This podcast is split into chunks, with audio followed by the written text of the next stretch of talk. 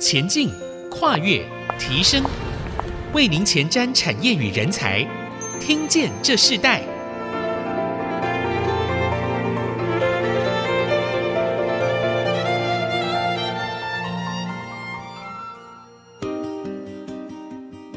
听众朋友，大家好，欢迎收听《听见这时代》，我是主持人郭兰玉。今天在《听见这时代》节目里头，我们要跟大家分享的时代学习关键字，在四月的主题，我们主要谈的就是 AI 智能。那所以今天谈到就是拉近 AI 第一线导入的关键哦。那我们知道如何要透过 AI 来降低社会使用 AI 的门槛，甚至将 AI 整个的模组如何落地化。我们看到非常多的产业，尤其在 AI 智能的发展里头。很多的产业都正在卯足力，想尽办法要进入到这一块。因为全球市场受疫情的影响，许多人生活或工作形态都已经陆续发生了转变了，也正在加速台湾企业的转型。随着产业的快速成长，各企业都在寻找新的发展方向。所以，如刚刚我所提到的 AI 人工智慧，在这波转型的浪潮中扮演非常重要的角色。怎么样将 AI 更拉近产业第一线的生活，导入所有的？产产业的关键，甚至如何将 AI 的导入，不仅是优化产销保养便利，甚至它可以降低成本、提升效能的一个发展方向。都是许多企业正在面临的一个问题，所以，例如我们所看到的传统产业，它的每台设备的使用的情况不同，每个例如说塑化业，甚至是石化业等等，他们怎么将自己的传统产业结合在 AI 智能，都并不是一件容易的事情。可是，它却是现在许多产业正在发展，也已经在实地运用的迫切的、非常需要的一个制造的流程。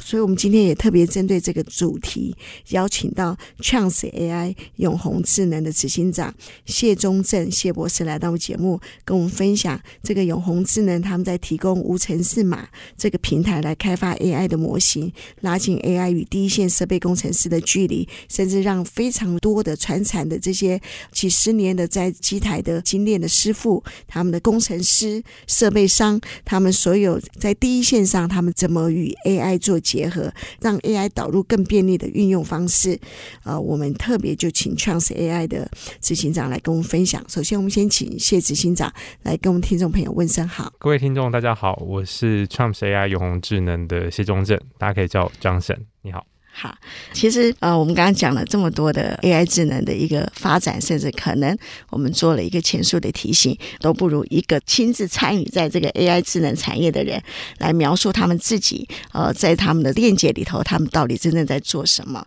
听说执行长啊，刚刚我们在私下也提到，你自己本身就在新竹念书很久，三清呢，从清华大学到研究所到博士班，整个都在清华大学完成你的很重要的学习过过程。我们是不是可以请你介绍一下你自己的经历？我自己是清华数学系零七级的毕业生，大学部。那我大学毕业之后呢，后来在清华继续深造。我是我硕博士分别都是念统计的学位。然后我在二零一三年拿到博士学位之后，就想说，哦，统计其实是一门应用科学啊，是一个入世的学问。那要怎么透过呃，我们这样的一个统计资料分析呢，能够从学术圈走出象牙塔，来帮助社会、造福社会，就是那个时候我刚毕业的时候很重视的一件事情。那也因为一些因缘聚会，我们就是认识一些志同道合的好朋友，然后就开始想说，哦，我们可能可以入世一点，来做一个创业的活动。好，我们开了第一间公司，那个时候叫做智库驱动。那那间公司主要的业务其实是透过资料分析的顾问咨询，然后协助大企业解决一些困难的问题，哦，包含就是工厂的一些排程问题，或者是一些工厂未来十年、二十年的一些产销规划预测、大战略的问题。那当我们跟制造业合作了越来越深入的时候，就发现一件事，我发现台湾的制造业为什么可以做到世界顶尖？其实他们有很强大的文化跟特殊的血脉。他们对于量产规模化这件事情，就是十分的有自己的思维想法。那我也受到这样的感召，所以我后来在二零二零年的年底创立了新的公司，叫做永鸿智能。Chance AI 它的概念是想要把我结合我们做资料分析，现在在讲 AI 嘛，在这样的一个 AI 应用里面呢，能够为社会降低这个 AI 进入门槛，让大家都可以使用 AI，那也达到一个 AI 的一些亮点的量产规模化的想法，这是我们创立 Chunks AI 的初衷。嗯，你第一家公司好像主要是在解决问题这个部分，对不对？是的。然后。呃，也是作为很多的资料会诊或分析相关性的这样的产业。当你进入到这个呃，你你开始开创这个第二家，其实永红非常的年轻啊，嗯，对。那尤其是又在这个疫情时代里头开始呃产生这样的一个新创公司。那你刚刚提到最重要是让 AI 可以更便利切入更生活化，也更进入到制造业。那其实它就是一个产品化的一个过程。你自己在这样子的过程中，跟你第一家的新创和现在的这样的一个公司，你觉得最大挑挑战是什么？其实我们同时在经营这两家公司的过程中，其实最大的挑战是我们从一个解决困难问题，就有点像是专家顾问协助企业解决难题的角色，转换到我们必须要把这个问题 SOP 标准化、工作流程，甚至用软体的方式把它给实现出来，变成一个软体产品。基于这个软体产品，让使用者可以像打了类库存的 Excel 一样。用拖拉点卷的方式，就可以把传统需要写很多程式码才可以完成的 AI 应用给做出来。那也就是我们主打的，就是 No-Code AI 的建模管理平台。用这种方式，在我新公司里面当做产品来贩售。其实核心的差别就是从第一间公司的观点，就是这间公司每间公司都有它的文化，所以我们协助的方式都是一个客制化、专业的服务。了解这间公司最大的痛点，然后开始怎么样的服务，这是我第一间公司解题公司的重心。那在 Chunks 的时候呢，重心就发展变成是我必须要实时的思考着我要怎么做规模化，就是我把这个问题做完之后，未来同样的问题在同一间公司要怎么水平扩展，或者是说这样的一个概念怎么让社会大众都能够享受得到。那就变成是我新公司最重要的核心业务。好，那如果以永鸿智能主要在执行的业务方面来讲，你可不可以用你第一家客户来举一个例子？可以的，像我们之前在石化业关心的问题，就是他们有一个很重要的核心制程，这个制程呢，其实是一个很高耗能、耗费热能、耗费电能的一个生产制程。那我们那个时候花了九牛二虎之力。帮他们在产品的品质可以满足品管要求之下，找到一些工厂能够节能减碳的生产参数。我们花了很大的一个精神做这件事情。那这是我们第一间公司可能应用的场景。那我们也收到很高额的服务费啦。那在第二间公司关心的事情是什么？我们关心的事情是，当我们有这样经验，我们把它 SOP 标准化、软体化之后呢，我们提供我们的产品。让客户可以照我们的 SOP 自己做到节能减碳。那因为客户可以做到这件事情，如果我们成功了，事实上我们真的成功了，那他可以在第一个工厂做到这件事，第二个工厂做到这件事，他全部的工厂二十几间工厂都可以做到这件事。这个就是我们在 Champs AI 我们的核心价值。呀，yeah, 所以你们的对象大部分都是制造业为多。是的。那在制造业的领域头中，你们为什么会选择这样的对象成为你们最重要的标的呢？对，呃，一来就是我们在做这样的一个规模化量产，优先先选择制造业。其实也是因为制造业在资讯收集 IoT 这一块的建制是相对成熟跟完善，我们有完整的资料源头。那我们优先选择的其实是的客户都是一些高耗能的，像石化、钢铁、纺织、哦电力发电等产业。为什么呢？原因是因为我们知道的是，现在在这个全球都很关心 ESG 的议题，或是碳中和的议题。那如果我们能够透过 AI 应用的方式，在这些高耗能产业在生产的过程中，能够降低它的碳排。或者是让它的一些公安意外的发生风险降低，其实是对整个社会都很有帮助的一件事情。那这也是我们优先投入的目标。嗯，那在你们这样子的一个产业领域中，跟你们做相关性的这样的产业多吗？你们这种门槛算是一个容易的门槛，还是它其实是一个呃，它必须要有一个很重要的关键？嗯。在相关以 AI 工作流程标准化这件事情来说，竞争对手是有的，但是专注在像高耗能产业，或者是我们这种 ESG 应用的，然后又跟 AI 连接这样的一个产业专注的人，其实是相对稀有的。好，所以你刚刚提到，就是说高耗能产业其实是你们很重要标的，也是你们在这个呃 AI 标准流程中很重要的实例。那可以举一个实例，就是让他们在这样子的对象中，你们导入更便利一个实际的例子所发生的果效。呃，可以的。其实我们跟一个全球前十大的石化业者，其实台湾都大家都知道台塑集团。那我们在跟他们合作的时候，其实呢，他们特别关注一个问题，就叫做非计划性停机。非计划性停机的讲就是，它不，它的工厂突然 shut down 了，那原因可能是各种生产的问题、设备的问题。那当停机的时候，往往代表的不仅仅只是呃生产成本的一些问题产生延宕，然后或者是你要花更大的资源去把工厂复机。在石化业，当生设备停机的时候，往往另外一个面向是，它可能会反映出了公安意外，或者是环境污染。这件事情，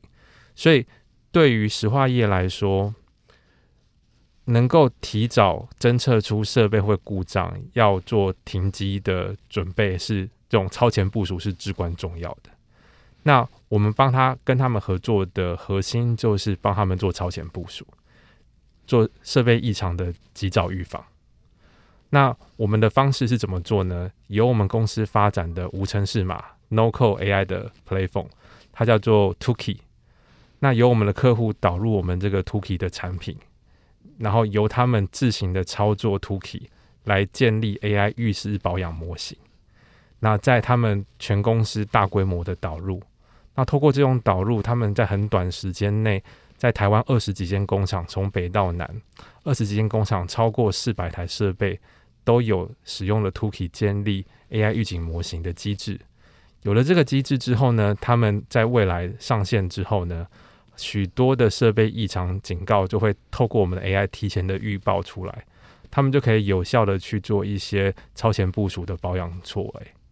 那进而就是降低的设备呃造成的一些公安或者是意外的一些异常停机的一些作为。嗯，其实超前部署很重要，就是像你提到的，提前的一个预警，甚至提前的一个保养的这样子的一个系统的建制，其实是有很多的经验不一样的。我们等会来分享这个部分，我们稍后回来。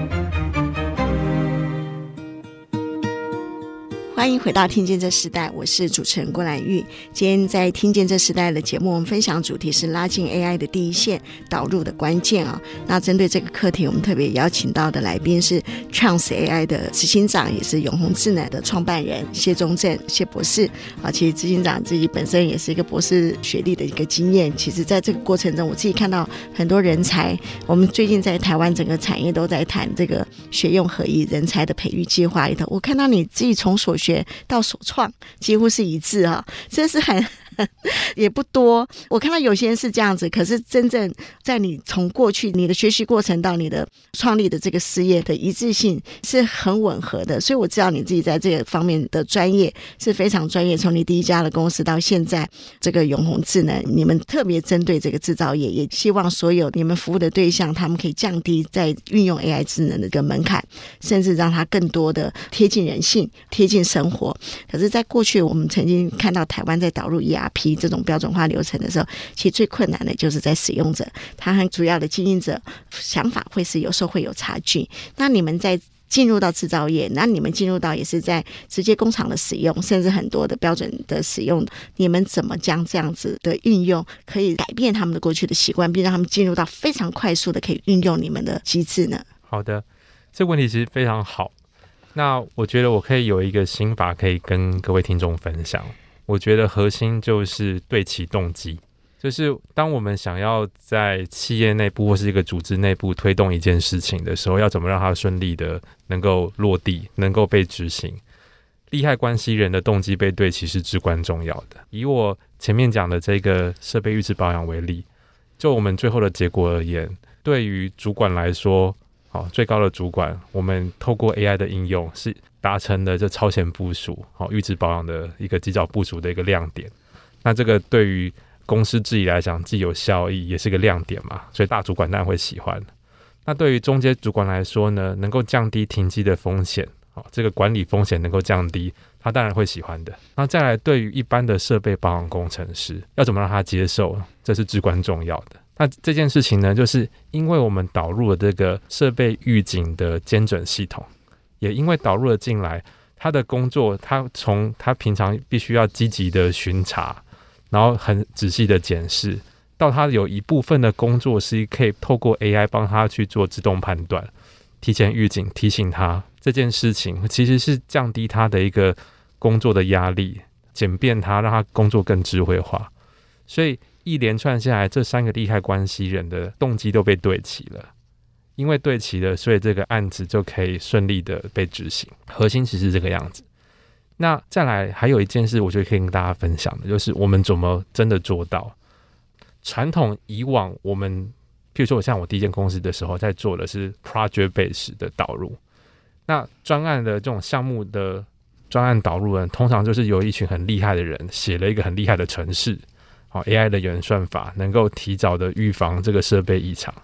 然后就交给设备保养工程师去操作。然后有异常的话，就是去做修复嘛，或者去去做检讨。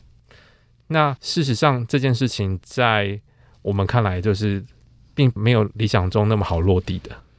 我们认为最好的方式是什么？最好的方式是我们教导设备保养工程师，他通常都有五到十五年的设备保养经验，由这群人操作 NoCo AI 平台，他们自己的设备的 AI 模型自己建，因为是他们自己的工作，他们会为了这件事情，把他们的 domain knowledge，他们的专业知识。他们以前光是听到声音，或是看到温度异常，就会知道设备可能问题的这些讯息，自己把它输入到我们的 AI 模型里面。由他们自己建立的模型，也是因为他们自己管理的设备，在落地的过程中，他会更有感觉，也会更相信这个 AI 应用，所以它的落地速度会变快。因为以前我们在专家在跟老师傅沟通的时候，我是念统计的，他是念机械的。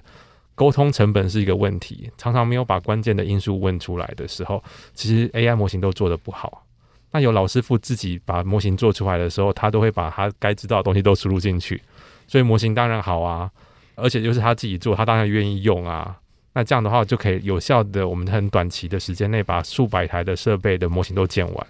那也让他们很愿意的长期的使用下去，这是我们看到的价值。对，我我觉得这很重要。其实落地化非常重要，尤其是数据是可以帮助所有一切的分析。但是数据的过程如果没有将经验和各样的人文，甚至过去使用的一些状况里头放进去的话，其实你做出来的数据它也不够标准。我们刚刚讲到，其实真正的一个现在我们常常提到的话题，就是 AI 人工智慧的核心与价值。如果这个核心与价值是跟我们没有关系的时候，其实它就是一个知识而已，它没有办法成为一个生活。那你自己怎么去看这个核心的价值？然后它有什么是好像我们认为已经是不能取代的一个一个生活的方式？好的，像 AI 人工智慧，它其实说穿了就是一些一些应用 application。那这种应用呢，有一些特别之处，就是在你还没有看到它之前，或是还没有接触它之前，你可能会觉得你为什么会需要它？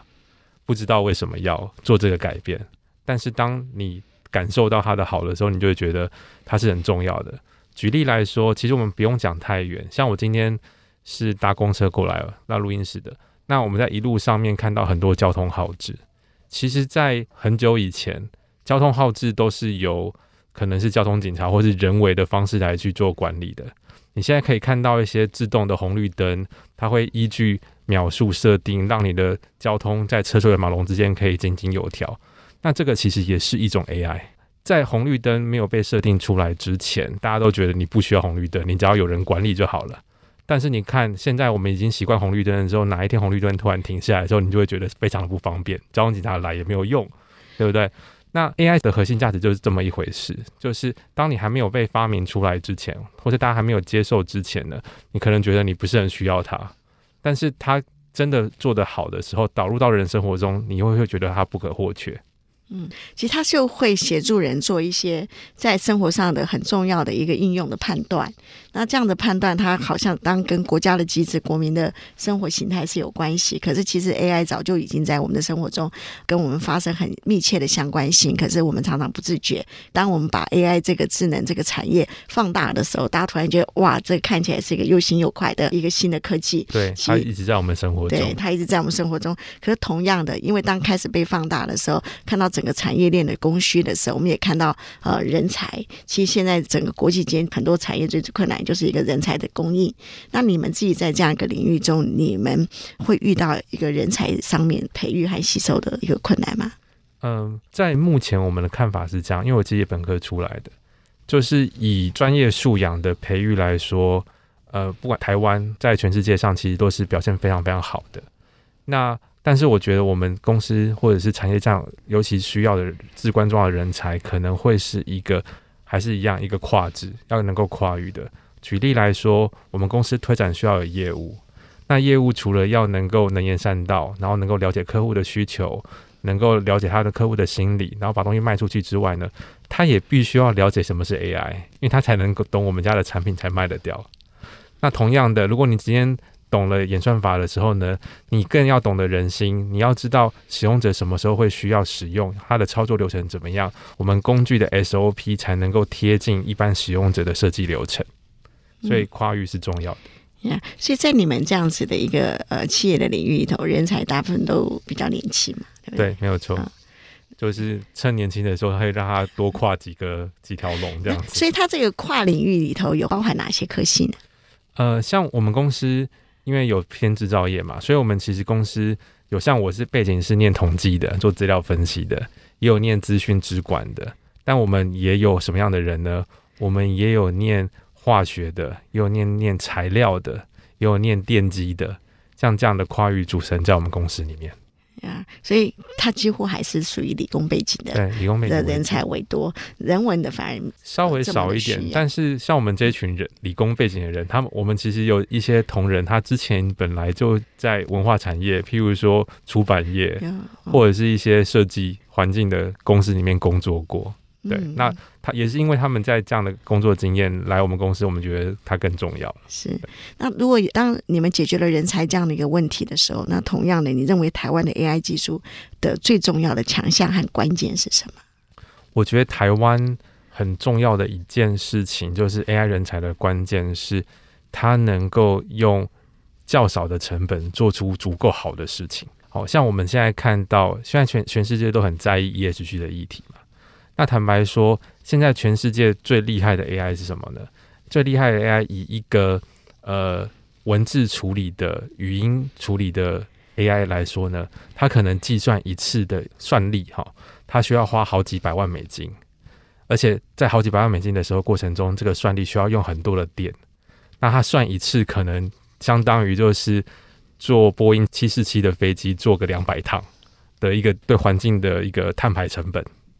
那其实台湾能够有效的在世界中占了一席之地的核心呢，就是有没有办法用我们擅长的一个高 CP 值的做法，能够用更有效、更节能的方式做出有效的 AI 应用，更有效率的 AI 演算法。这其实是我们从我们的硬体思维跟我们的软体的演算法的能力配合在一起可以做到的事情。嗯，好，我们在这一段我们先进行到这里，我们先休息一下。我们下一段要继续请 Trans AI 永鸿智能的执行长谢忠珍谢博士来跟我们分享。就是呃，刚刚你有提到，其实你们用用到 ESG 这样子的一个应用，其实在你们也是你你这个公司很重要的一个目标。那同样，你们这次有参加五月份即将来到的 AI Expo 这样子的一个策展，那你自己希望将这个你自己的企业带到一个什么样的目标？然后同样的，刚刚你你提到这个。这个碳排的这样子的一个议题的时候，我们可能正是在展场上可以看见你们的应用。我们等会来分享，我稍后回来。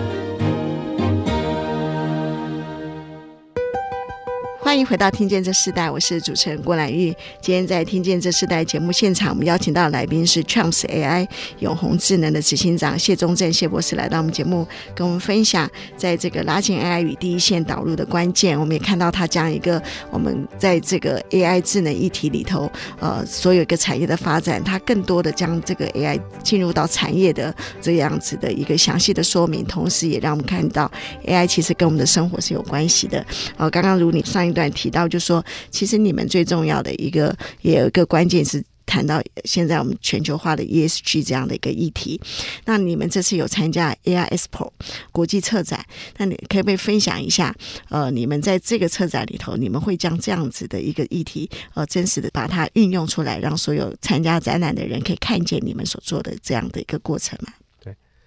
我们这次在 AI Expo 的展览里面有一个演讲。那这个讲座分享的其实是由我们公司跟我们很指标性的台塑集团的主要专案的一个主管来一起共同的分享。我们谈的一个就是我们刚第一段谈的事情，就是设备预制保养超前部署的那一段。我们会跟各位分享到，就是在一间大的企业里面，怎么透过 AI 导入，让呃大家工作更轻松、更方便、更有智慧。那在过程中有好处，也有一些困难的挑战。那我们怎么是怎么一一克服的？那除此之外呢？我们除了石化业的设备预制保养有一些成果之外，我们也希望可以在当下的场子里面跟各位分享。譬如说，我们在制程的面向怎么帮高耗能产业做到节热、节碳排、节电、节水的应用，或者是我们怎么在钢铁业做循环经济的时候呢，把它的一些集成灰跟炉渣。像这样的一些废弃物再生利用的时候，怎么样有效的让再生品有好的经济价值？像这样的案例，在我们会场里面也可以看得到。嗯，所以整个展示头，其实你们的产业跟现在最重要的这个碳排的议题是紧紧相关。那这也是制造业他们会很需要的一块。那当初你们在做这件事情的时候，是先超前部署了，还是因为你们在经营这个产业的时候，发现他们需要的这个问题呢？其实我们一直在各行各业有都有在做一些观察。那其实我们早年就本来就对于就是环境的议题，或者是一些 social 社会的议题就很重视。哦，像我自己下班时间，我自己有一个呃叫 Data for Social Good 资料英雄计划，专门帮助非营利组织或政府单位做一些资料应用。那那个时候我们做过环境的问题，做过社会福利的问题。我们本来就很关心这件事情，那因为有这样的背景，所以我们在服务企业的时候，就早上上班的工作的时候呢，就会优先的去关注这些议题。那也因为我们早年大概是二零一五年开始，一直到现在就开始看这些问题的时候呢，有累积了一些时机，然后也在我的新公司把这些时机 SOP 标准软体化之后呢，现在近年开始在谈 ESG 的时候呢，我们就可以趁这样的一个风头。浪潮，然后把我们的准备好的方案推荐给大家。嗯，好。那同样啊，刚刚我们提到的这个 ESG 这样的议题，我们也谈到现在自动化产业，其实自动化产业也是尤其台湾非常受到重视。那我们知道，其实自动化产业，我们台湾很多的关键，尤其像做一些关键零组件、机械零组件的这样的一个产业里头，他们有甚至会影响到整个国际产业的发展。那你们怎么透过 AI 跟已经它在自动化这样的一个设备完整的这样子的企业做合作呢？嗯、呃。我如果在比较高完成度或是高自动化的呃场域里面呢，它通常 IoT 的建制是完整成熟的，然后也因为 IoT 它已经开始进行了一些自动化。那 AI 还可以进来帮什么样的忙呢？有几件事。第一件事情是因为自动化的生产参数以前都是通常是用 rule base，就是规则的。那在工厂长期在运转的过程中，其实设备也会慢慢的老化劣化。那怎么用 AI 去帮它监控这个劣化，甚至在劣化的时候持续追求自动化的生产操作建议？好，因为设备性能变差了，还是要最佳化嘛。那动态的最佳化要怎么做？好，这也是我们可以做的事情。那还有什么样的应用场景呢？譬如说，就是呃，他要去思考的就是他要怎么做资源的调度排程。好，我每个厂的各自最佳化真的是最佳吗？那我全场的产销计划该怎么做？这也是我们平台可以帮忙到的事情。嗯，通常你们这样是检视一个它已经是成熟的产业，它本来在它自己的产业上就已经很成熟，可是当你们检视的时候加入进去，你们通常要花多少时间？有分几种面向，就是如果它已经足够成熟，那通常就是套用我们现成的模组，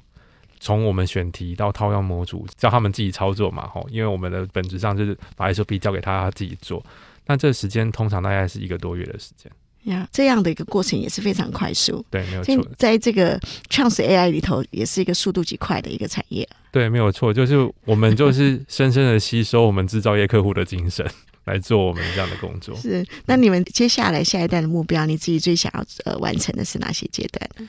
其实我们会几件事，就是第一件事情是我现在聚焦在像石化、钢铁、纺织的场域里面。那在未来，我们希望可以能够扩大到其他的产业。我们尤其是台湾半导体电子业是非常强的，然后再来就是中部的一些金属精密制造加工业，我们希望也可以有一些时机，我们也陆陆续续在谈。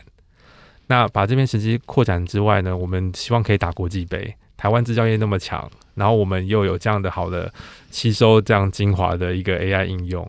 那希望可以在国际市场上面占有一席之地。啊，是，所以你们更希望扩展到国外。那同样的，以你自己的这个 Chance AI 的立足点来去看，你认为它最有前景，也会跨越最快速的下一个的发展是什么样的方向？我觉得台湾，因为台湾一方水土养一方人，对台湾来说，最好的基因就是你能够在有限，我们地小人人多嘛，在有限的资源下面，能够做出最精致的东西，这是台湾的特色。那现在全世界都关心的 AI 产业，通常都是一个大规模运算、大量的高效能的一个运算场景。那从台湾来说的话，我觉得如果我们可以用足够多的资源，哦，就不要用太多，足够多的资源，然后又能够做出媲美足够好的成果，好，这是台湾最厉害的事情，那也是我们在追求的哈。那把这边东西做出来之后呢，其实放眼到世界，其实大家都会需要这样的一个。好的一个精致的东西出去，那我觉得这是我们的蛮好的一个机会。嗯，这会不会也衍生出你未来会有第三家公司的可能性呢？对，其实真的不排斥。对，因为我发现我第二家公司开完之后，现在大家很专心、全力致志、很火热在看这件事情。那同时，我们也连带了发现很多未来的成功的一些机会。那我们也持续就是把这个线头抓住，然后看未来可以怎么再往下走下去。呀，是好。那我们在这听见这时代，我们四月开始，我们一个系列主题就是 AI 智能。但我常常最想问来宾，就是我们常说 AI 可以吗？啊，你是关键。AI 之于你，你本身的这样一个角色里头，你认为 AI 跟你最大的关系是什么？AI 之于你是什么样的一个定义？我觉得 AI 对我来说，其实也可以说是一种信仰，就是我相信透过 AI 的应用，可以让社会。大众能够过更好的生活，那要怎么做到这件事？像我两间公司都是往这个方向迈进，那我也逐步的摸索中，怎么真的做到 AI 可以造福社会这件事情？AI for social good，或是 or AI for ESG。呀，yeah, 是好。那我们今天非常谢谢 Chunks AI 永鸿智能执行长谢宗正谢博士来到我们节目，跟我们分享今天的主题。那如果大家要更多的呃想要了解 Chunks AI 到底在做什么，大家可以参加今年的五月的这个 AI Expo 这个策展，然后找到他们公司，然后更多的看到他们跟制造业跟所有的呃这样产业的他们的链接，他们怎么运用导入，然后呃在这个导入的过程中里头，将过去所有的这样子。一个产能里头，帮助他们更多的超前部署，然后甚至可以提前保养，让他们可以减损那个设备的耗损，甚至在工作的所有的一个经验速度上面更更多的快速的去解决很多的呃执行上的方案。我想呃很多人对 AI 智能呃可能是从产业面的了解，但我们也看到，其实像谢执行长自己本身也加入非营利组织，其实。AI 可以在我们生活中里头呃无所不在，但关键于在于你。呃，真正是不是愿意亲自参与、亲自去执行，甚至去分享？那我们在这样的过程中看到 AI 智能已经成为我们真正好像在从过去、现在，甚至到未来，它一直都在我们的生活中。但我们可以更多的敏锐这样子的一个产业的发展，至于我们生活中我们自己所扮演的角色是什么？好，我们今天非常谢谢你来到我们节目，跟我们分享这个课题。我们听见这时代，我们下次再见，拜拜。谢谢郭姐，谢谢各位。